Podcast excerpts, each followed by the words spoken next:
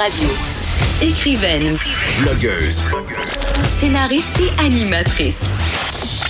Geneviève Peterson. La Wonder Woman de Cube Radio.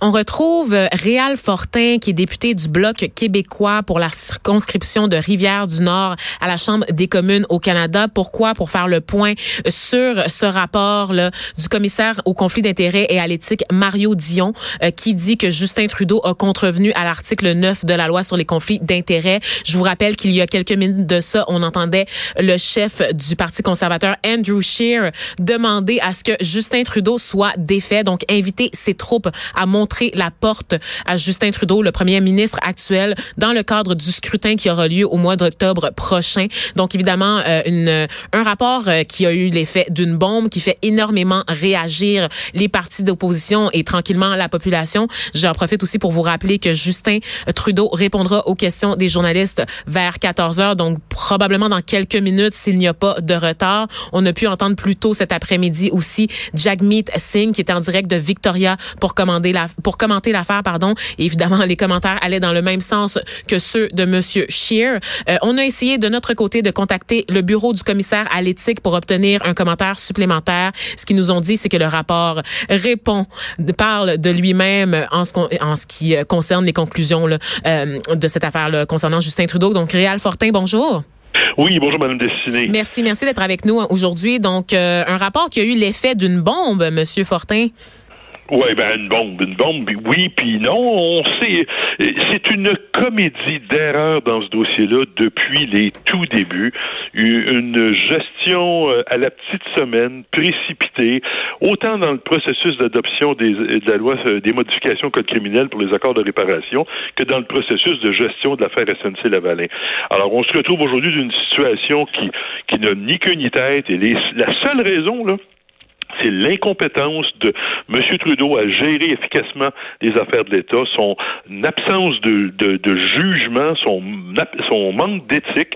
Alors, tout ça, ça nous conduit où on est aujourd'hui. Alors, on n'est pas surpris, hein? on a vu ça depuis les tout débuts. On dirait que c'est toujours comme ça dans tous les dossiers. Il n'est pas capable de décider, puis quand il décide, il prend la mauvaise décision. Mais pourtant, il a démenti toute implication, M. Fortin. Depuis le début, Justin Trudeau nie toute implication là, auprès, euh, auprès des, des des ministres de la Justice là, sur ce dossier. Donc, euh, ouais. Euh, donc, cette nouvelle... Oui, allez-y.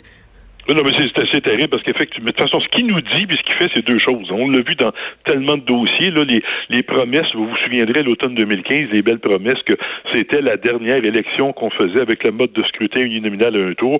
Voyez où on en est aujourd'hui. Quand il a vu qu'il pouvait pas tirer son, en, en tirer son profit, il a changé d'idée puis il l'a fait dans nombre et nombre de dossiers. Alors, quand il nous dit qu'il n'est pas intervenu, la preuve démontre qu'il est intervenu, puis il est intervenu de façon tellement maladroite et grossière que ça nous conduit où on est aujourd'hui. Le commissaire à l'éthique avait probablement pas d'autre alternative que de conclure comme il l'a fait. Oui, et là, euh, bon, évidemment, les réactions là sont en train de fuser partout à Ottawa. Le Parti québécois, qu'est-ce qui, euh, le Parti québécois, le Bloc québécois, pardon, excusez-moi, Monsieur Fortin, qu'est-ce qu'il dit de la situation? Qu'est-ce qu'est-ce que vous demandez? Parce que Andrew Scheer a demandé à ce que Justin Trudeau soit défait. J'imagine que vous abondez dans le même sens. Ben, c'est-à-dire que pour nous, il y a un problème majeur, c'est que, et, je, pense que je vous surprendrai pas en disant ça, c'est que c'est un peu blanc bonnet bonnet blanc avec les conservateurs ou les libéraux. On n'arrive pas à avoir des décisions qui vont dans le sens des intérêts du Québec et de façon logique, intelligente. Là. M. Trudeau, comme je vous dis, ce qu'il fait, c'est complètement maladroit. Même s'il prétend vouloir protéger les intérêts du Québec, il le fait de façon tellement malhabile qu'il met en péril l'avenir d'une entreprise comme SNC-Lavalin, les emplois des milliers d'emplois qui sont en jeu au Québec, là, dans la région de Montréal ici. C'est terrible. Ces familles-là se retrouveront possiblement sans revenus parce que le premier ministre n'a pas suggéré l'affaire. Est-ce que les conservateurs auraient fait mieux? Ben, pas sûr, ça. mais ça, c'est une autre histoire. Qu'est-ce que vous auriez fait à sa place? Parce que oui, tout le monde est, tout le monde reproche à Justin Trudeau d'avoir mal géré cette affaire. Mais quand il est question d'emplois, de milliers d'emplois, des répercussions possibles pour l'ensemble des Canadiens, dont des Québécois, qu'auriez-vous fait à sa place? N'auriez-vous ben, pas tenté d'intervenir, vous aussi, auprès du ministère de la Justice? Ben, non. Il n'a pas le droit d'intervenir. Il ne peut pas dire au, au, procureur général comment faire sa job. Mais à partir du moment où, en septembre dernier, le procureur général lui dit, gars, J'ai pris une décision, puis j'ai pas l'intention de la reconsidérer.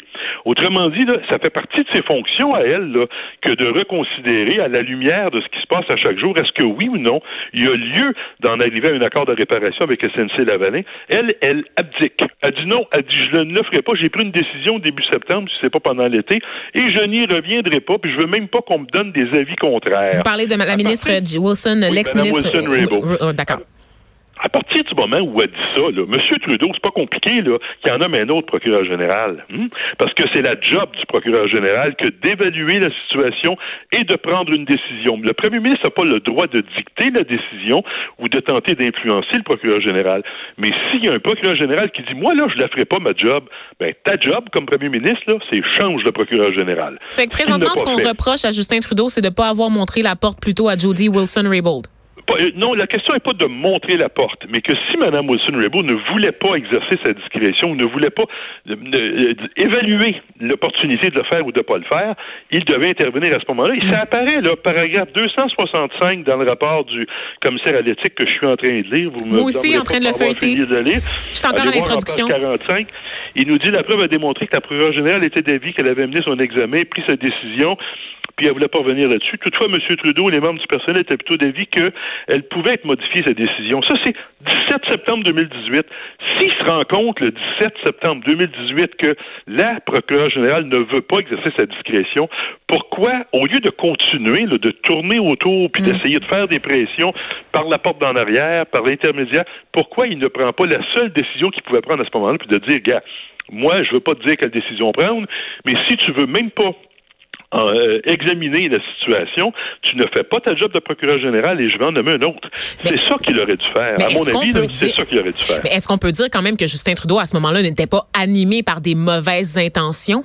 Donc... Ah, ben là, ses intentions, là, M. Trudeau, sont assez difficiles à, déterminer. Là, je vais le laisser s'expliquer par lui-même. Là. Euh, encore une fois, quand il nous fait des promesses, et puis il dit que, regardez, à, l'automne 2015, il signe l'accord de Paris. En 2016, il reçoit une médaille pour euh, euh, son aide à l'industrie pétrolière. Puis en 2019, on se retrouve, vous et moi, propriétaires des pépinières. Fait que, Là, vous dénoncez son bilan. Je suis bien d'accord avec vous. On peut questionner son bilan, mais sur cette affaire précisément, Qu'est-ce qu'on peut lui reprocher? Tu sais, je veux dire, à un moment donné. Il pas avoir pris la décision qu'il hmm. devait prendre. Il a été conduit par des conflits internes du Parti libéral, là. Oui. Parce que ça, on se le cachera pas, là. Ça n'a pas été soulevé, mais c'est ça qu'il y a en dessous de la roche, là. Chicane au Parti libéral entre le premier ministre, chef du parti, et sa procureure générale, Mme Wilson-Raybould. Et aussi Jane Philpott qui a claqué la porte et ben, qui s'est ralliée. Oui, c'est ça. Ben voilà, voilà. Alors, il y a un problème de gestion interne au Parti libéral et il n'y a pas de leadership. Il n'y a pas de chef dans ce parti-là qui est capable de mettre le pied à terre et de dire voici c'est quoi la décision, puis c'est comme ça qu'on va faire. À la place, il tourne autour du pot, il essaye de façon détournée d'influencer les gens alors qu'il n'est pas censé le faire. Puis on se retrouve avec des situations mais catastrophiques pour l'ensemble du Canada et pour le Québec. Hmm. Permettez-moi quand même d'insister parce qu'en ce moment, j'ai l'impression que Jody Wilson-Raybould s'en tire quand même plutôt bien. Là, on la présente comme la femme forte du Parti libéral qui a, ben maintenant qu'elle est indépendante évidemment, mais qui a, oui, c'est ça, qui a su tenir tête au grand méchant Justin Trudeau, mais dans les faits, son refus, son obstination à ne pas s'intéresser au cas de SNC Lavalin, c'est quand même une faute sur sa part aussi. Exactement. La vraie victime, là, c'est l'ensemble des gens là, qui, qui, qui, dépendent des activités économiques de SNC-Lavalin. Parce que entre eux, là, Trudeau, Wilson Raybould, c'est une chicane, une guerre de coq, là. ce que c'est qui aurait raison sur l'autre?